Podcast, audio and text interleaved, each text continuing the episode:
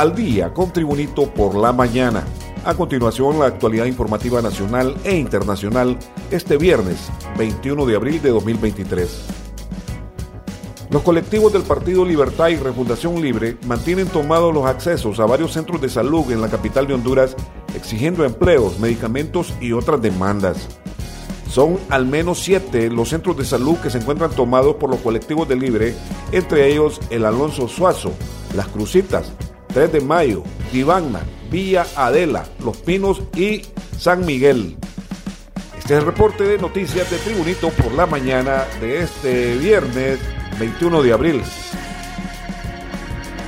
La viceministra de Seguridad, Yulisa Villanueva, encargada de la intervención del sistema penitenciario, manifestó este viernes que saben quiénes son los que tienen el control de las cárceles.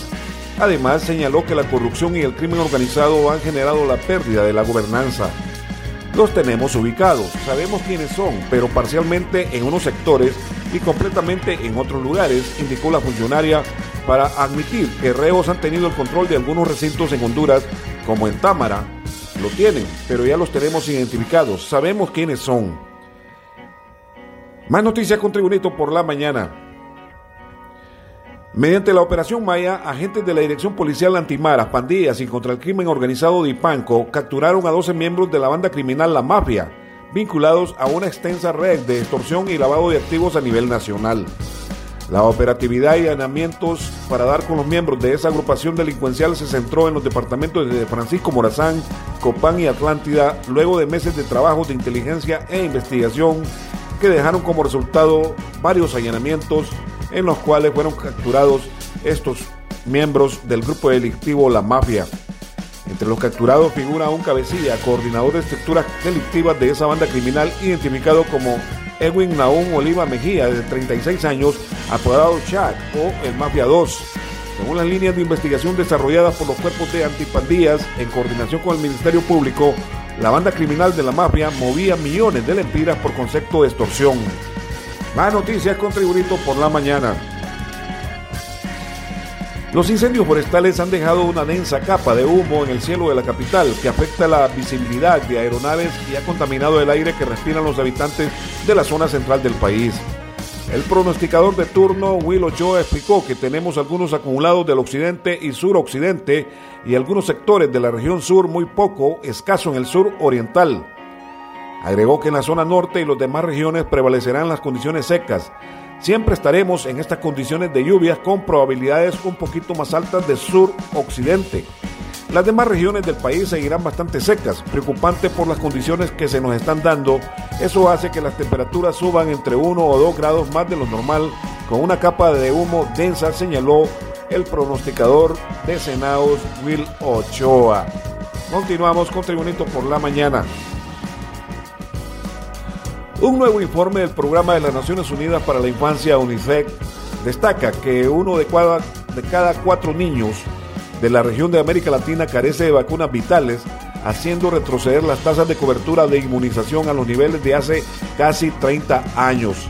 Según las últimas estimaciones de la Organización Mundial de la Salud y la UNICEF, el retroceso de América Latina y el Caribe en materia de vacunación infantil ha dejado a 2.4 millones de niñas y niños uno de cada cuatro menores de un año desprotegidos frente a enfermedades prevenibles mediante la vacunación. En las informaciones internacionales desde Washington se informa, el presidente de Estados Unidos, Joe Biden, tiene intención de anunciar su candidatura a la reelección en 2024 el próximo martes 25 de abril, según el cotidiano estadounidense The Washington Post, que cita a tres personas que conocen sus planes. El formato elegido para hacer el anuncio sería un vídeo y su lanzamiento coincidiría con la fecha en la cual el mandatario estadounidense anunció su candidatura ganadora a las elecciones presidenciales de 2020. A pesar que el demócrata que cumplió 80 años el pasado noviembre no ha hecho un anuncio oficial, lleva meses dando a entender que se presentará a las elecciones presidenciales de 2024. Las informaciones deportivas. El astro argentino Leo Messi tiene que volver, como sea, a la ciudad condal.